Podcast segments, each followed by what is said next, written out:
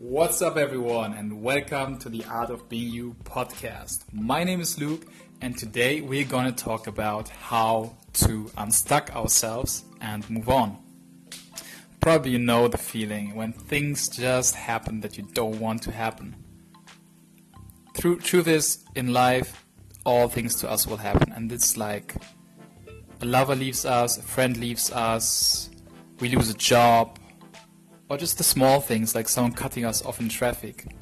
And you know the reaction. You wish it, this thing didn't happen, you wish it would have happened differently, you get frustrated, you get angry, you get all in your head, you worry, you get stuck.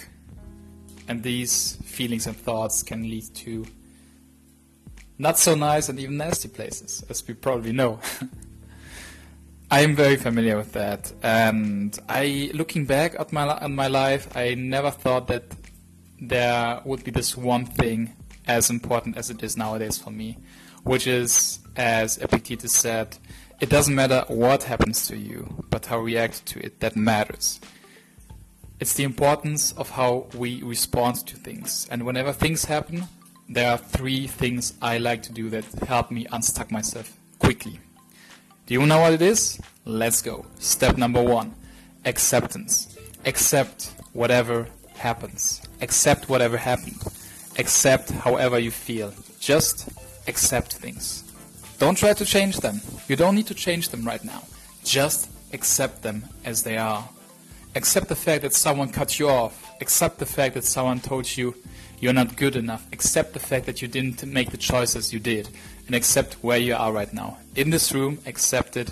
Accept it how you feel. And when you accept everything that you feel, everything that happened, and everything that is, move on to the second step. Ask yourself quality questions.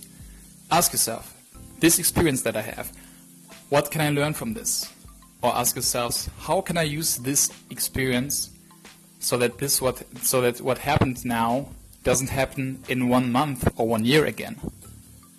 Or ask yourself, is this something that happens many times in my life? And if so, what does life want to teach me? What can I learn from that? Become aware of the lesson that is inside and accept it. Moving to step number three gratitude. Become grateful for the little things that are around you and inside you Become grateful that you found something that's helping you on your path.